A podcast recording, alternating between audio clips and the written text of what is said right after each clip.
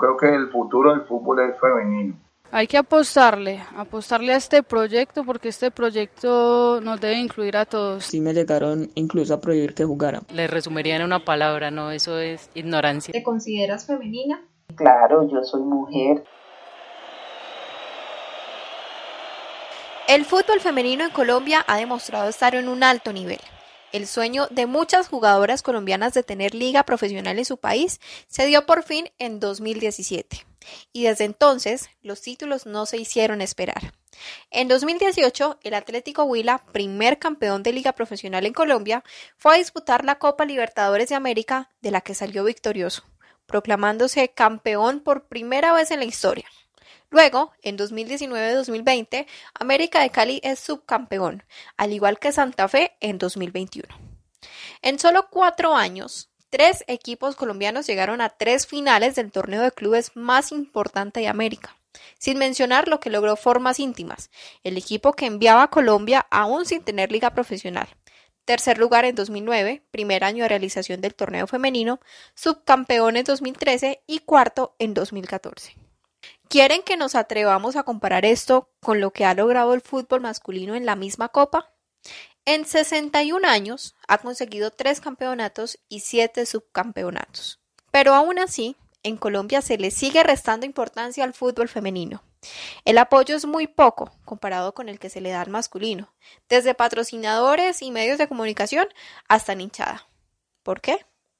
Bienvenidos al primer capítulo de un podcast que busca visibilizar el talento y los logros del deporte femenino, las dificultades a las que se enfrentan las deportistas y la falta de apoyo en el contexto colombiano. Mi nombre es Laura Herrán y en equipo con Juan Felipe Vargas esto es Anónimas, abriendo cancha.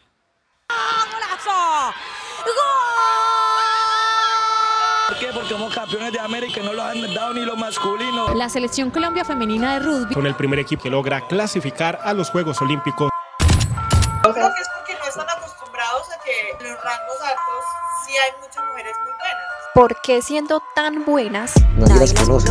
¡Qué golazo! Un rayo de genialidad. Lastimosamente el deporte femenino eh, le falta bastante apoyo aquí en nuestro país.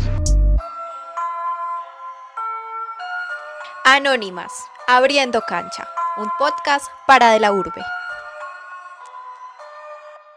A lo largo de todo el proceso formativo y de la carrera profesional de mujeres deportistas, son muchos los obstáculos que deben superar.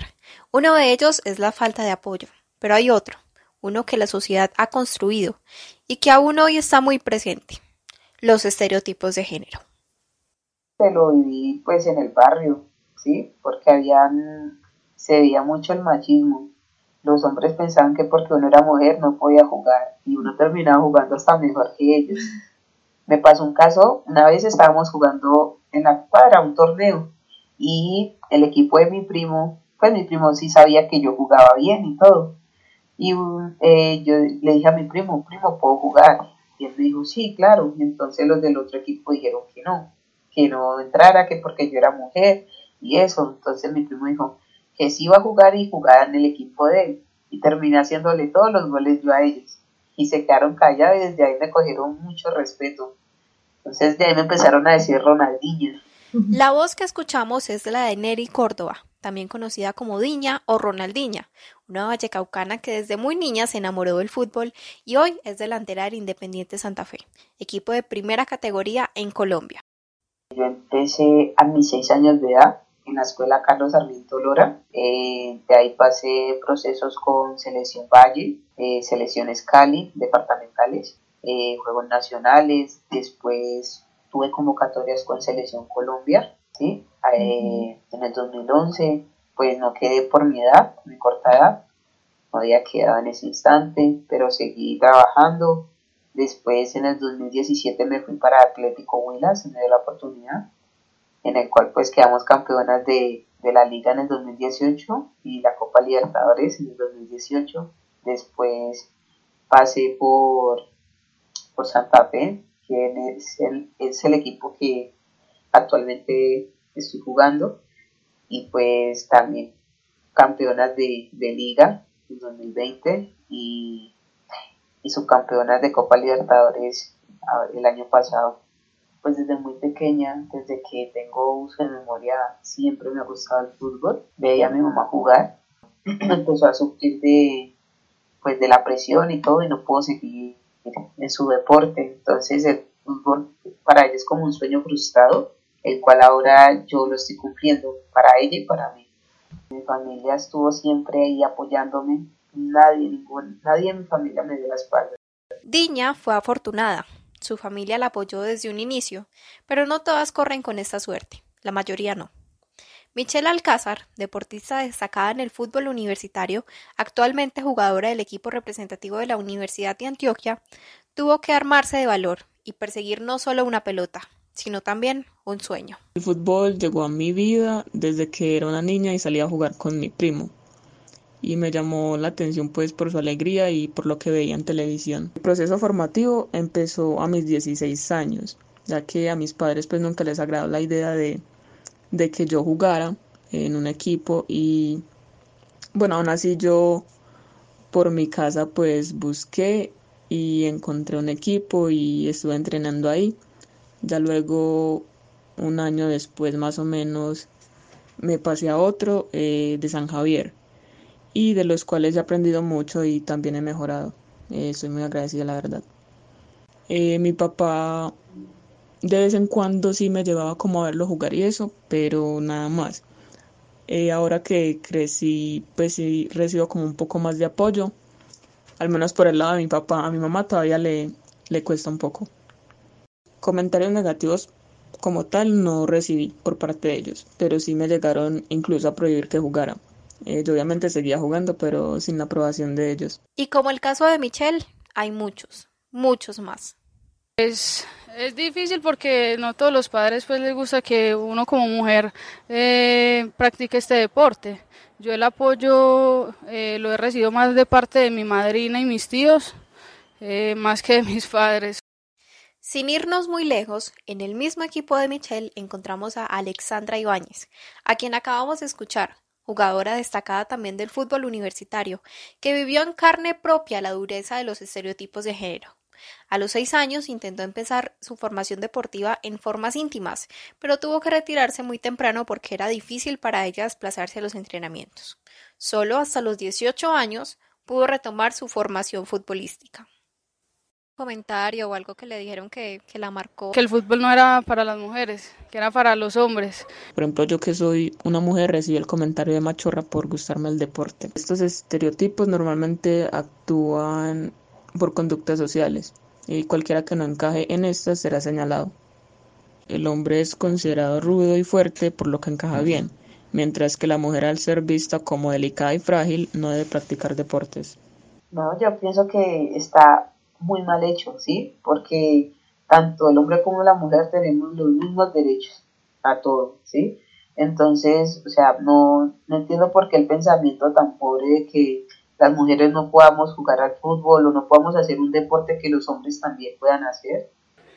Es triste ver que personas todavía sigan en, en esa dinámica cuando ya la dinámica cambió. ¿Identificaron una nueva voz? Sí, es la de Dayana Niño, otra futbolista universitaria talentosa, cansada de los estereotipos de género. Hay una construcción social alrededor de la feminidad, de lo que es y no femenino, pero la feminidad va más allá de un comportamiento, de gustos o pasiones.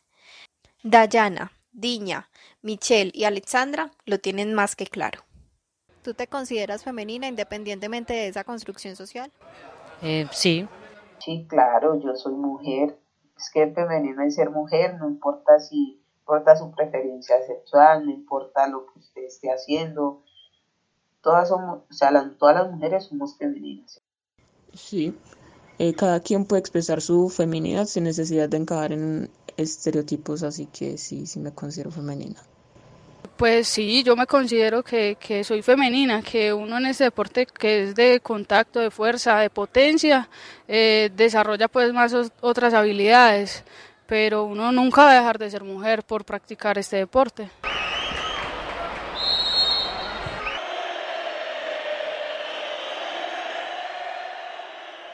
Pasión. Eso es lo que sienten Diña, Michelle, Alexandra y Dayana por el fútbol. Es lo que las motiva a hacer oídos sordos y seguir luchando por sus sueños. Entrar a la cancha es para ellas salir de preocupaciones, es liberarse, ser feliz. Vivirlo es lo más importante, eh, disfrutarlo. Eh, el disfrutar este deporte es lo que realmente me hace muy feliz. Eh, yo cada juego trato de disfrutarlo al, al, máximo, dejando los problemas, dejando cada cosa que quizás me, me esté afectando. Esta es mi, mi forma de, de, desahogarme y dejar a un lado todo lo que me pueda afectar. Lo más bonito para mí de jugar fútbol es que en él encuentro una manera de despejarme, eh, de hacer amigos, divertirme y ser feliz. Yo creo que en este momento eh, el hecho de representar a la universidad es lo más bonito. Huila campeón, Huila campeón de la Copa Libertadores femenina, Huila campeón de la Copa Libertadores femenina. ¿Y cómo olvidarlo? El primer título de la Copa Libertadores de América para un equipo colombiano femenino. Esa alegría la vivió al mil Nelly Córdoba, Ronaldinha, pero también un invitado más de hoy, Albeiro Erazo, director técnico del equipo para ese entonces. Eh, fue mucha alegría. Yo cada vez que hablo de eso, eh, Laura, se me ponen los pelos de punta, como dice Amparo. Mm, a veces se le escapan y usted se puede dar cuenta, a veces le escapa unos suspiros a uno y se emociona. Realmente uno se emociona porque es algo bonito. O sea, eso fue historia porque ningún equipo colombiano femenino había traído esa copa acá a Colombia creo que sentí más alegría por esas jugadoras que, digamos, ya iban a terminar su proceso futbolístico, las mayores, ¿sí? Entonces fue más alegría por ellas y porque como que ese fue el incentivo para poder salvar el fútbol femenino. Eh, siempre va a estar ahí. Eh, yo creo que haber conseguido eso eh, va a ser, y es muy importante en mi vida porque fuimos los primeros que llevamos a, Colombia a, lo más alto del fútbol suramericano femenino. Atención que le va a pegar la pelota al conjunto Pita. Le va a pegar la pelota al conjunto colombiano. En las piernas de Llorelli Rincón. Atención que va de pierna derecha. Vamos Llorelli, le va a pegar la pelota a Llorelli. Atención que ahí va.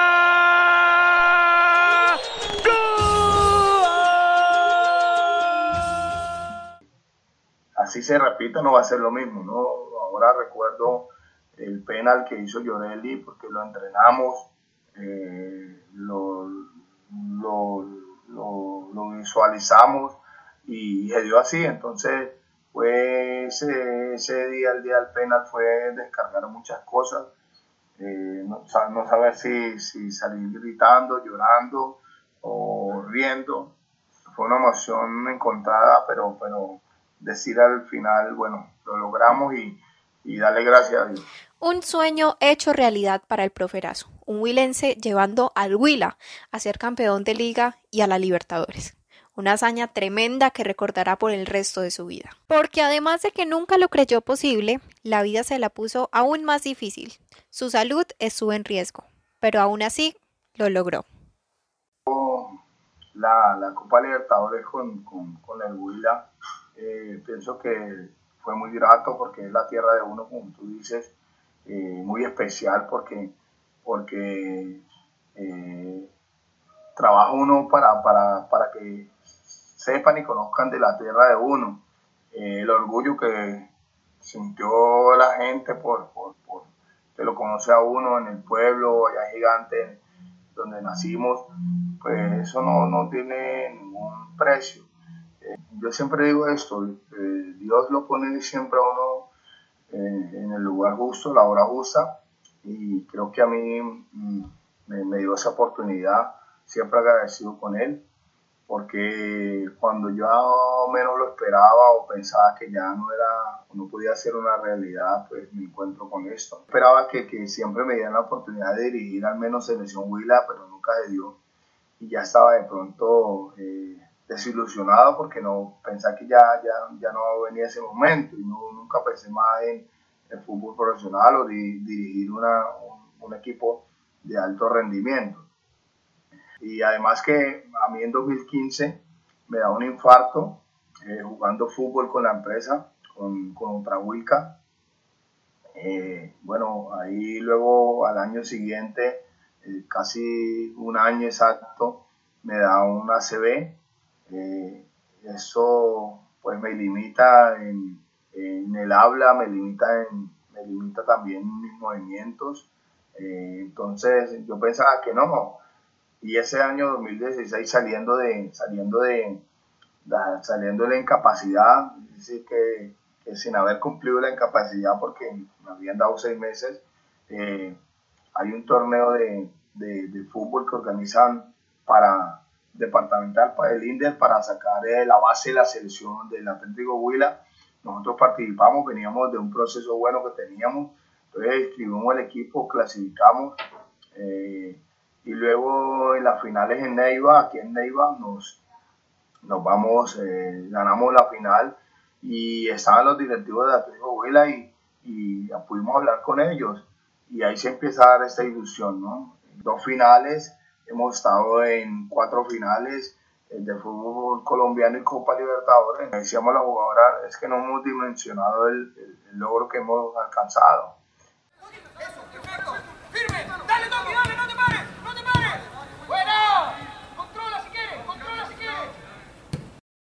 Albeiro Erazo es un hombre con experiencia, formando y dirigiendo ambas ramas, masculino y femenino, desde formativo y aficionado hasta profesional. Pero para él, dirigir fútbol femenino tuvo un valor agregado. Sí, sí hay una diferencia. Yo pienso que trabajar con, con, hombres eh, es grato, pero trabajar con mujeres mucho más porque ya ustedes las mujeres son muy entregadas, muy dedicadas, muy ordenadas y, creo que la mejor del trabajo. Ir a ver a un partido de, mujeres eh, yo creo que es más atractivo que el de los hombres, sobre todo que eh, hemos tenemos estadísticas de que un partido femenino se juega, hay más tiempo jugado que el de los hombres. Entonces, eso desde ahí vamos a empezar a ganar. Y soy feliz y, y si hoy o mañana me saliera un equipo femenino para dirigir, ahí estaría dispuesto para ir a, a, ese reto y, y, poder brindarle todo lo que el conocimiento que he adquirido y poder aprender de, de, esta chica que realmente es fabuloso. Yo, yo, Dios no me diera la oportunidad de poder dirigir un equipo entre mujer y hombre, me quedaría en el femenino. Pero volvamos al inicio. Estamos dando esas alegrías que el masculino está dejando de dar también.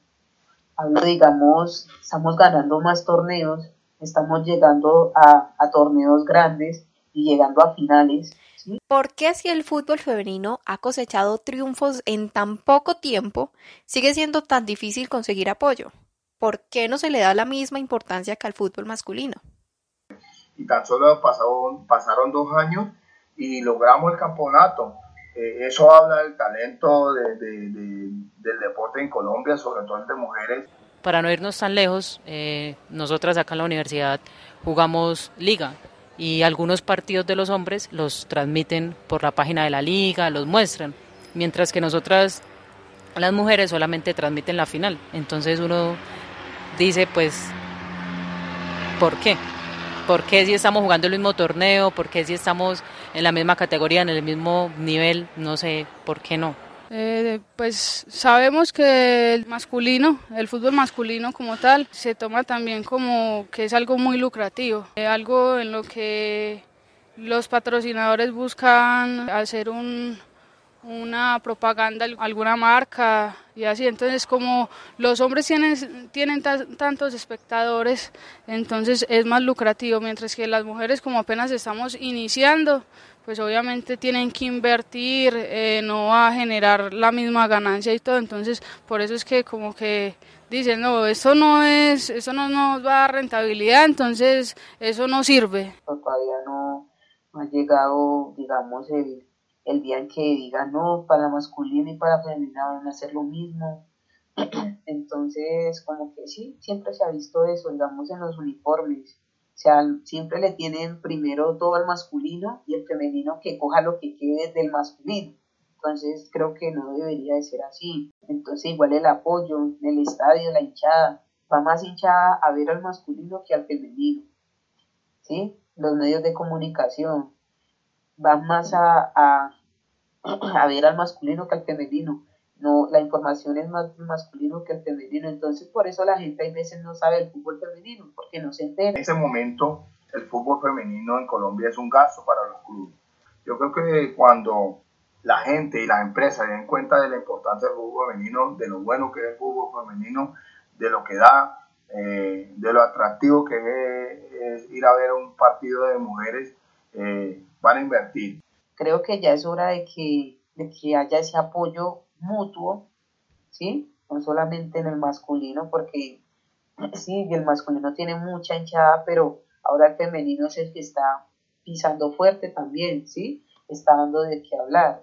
Creo y pienso que si todo el mundo apoyara este proyecto, todo el mundo creyera en él, podría ser una liga muy importante a nivel mundial, como por decir la de España, la de Italia, que influyen mucho y que ya el fútbol, el fútbol femenino es demasiado importante. Los equipos así como le invierten y le apuestan a, jugadores, eh, podrían apostarle a este proyecto. Ese proyecto tiene mucho que dar, mucho que mostrar. En todo esto, los medios de comunicación, desde luego, tienen gran responsabilidad. Claro, porque ellos son los que dan la, información, son los que la transmiten. Y si no hay, si nadie sabe eh, del fútbol, por, eh, del fútbol femenino por medio de ellos, pues entonces por medio de qué van, van a saber. Hay veces nos toca hasta nosotras mismas publicando y todo para que se enteren, porque por los medios es más difícil. Si hubiera más esparción y apoyo del fútbol femenino, eh, la visión de este sería totalmente diferente. En este punto tengamos algo claro. El fútbol femenino en Colombia tiene un gran potencial. Talento hay y de sobra. Es momento de cambiar el chip y darle visibilidad.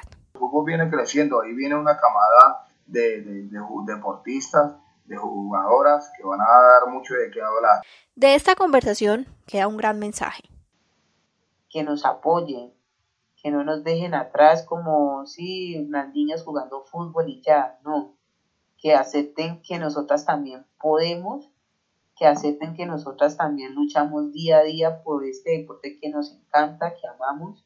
Les hago la invitación a que disfruten de este deporte, a que lo apoyen, a que se tomen la tarea de, de verlo, analizarlo, eh, criticarlo de alguna otra manera y, mirar que, acá todos somos iguales, que nos tenemos que apoyar los unos a los otros y que estamos en una época en la que hay que dejarte el machismo a un lado, hay que incluir a la mujer en, en muchos aspectos, que las mujeres también somos fuertes, que las mujeres también podemos eh, ser eh, importantes en la historia futbolística por lo menos deberían como dar la oportunidad de mostrarlo. Que cada quien es libre de escoger y disfrutar sus gustos. Eh, no hay por qué ser juzgadas y menos en un ámbito como el deporte.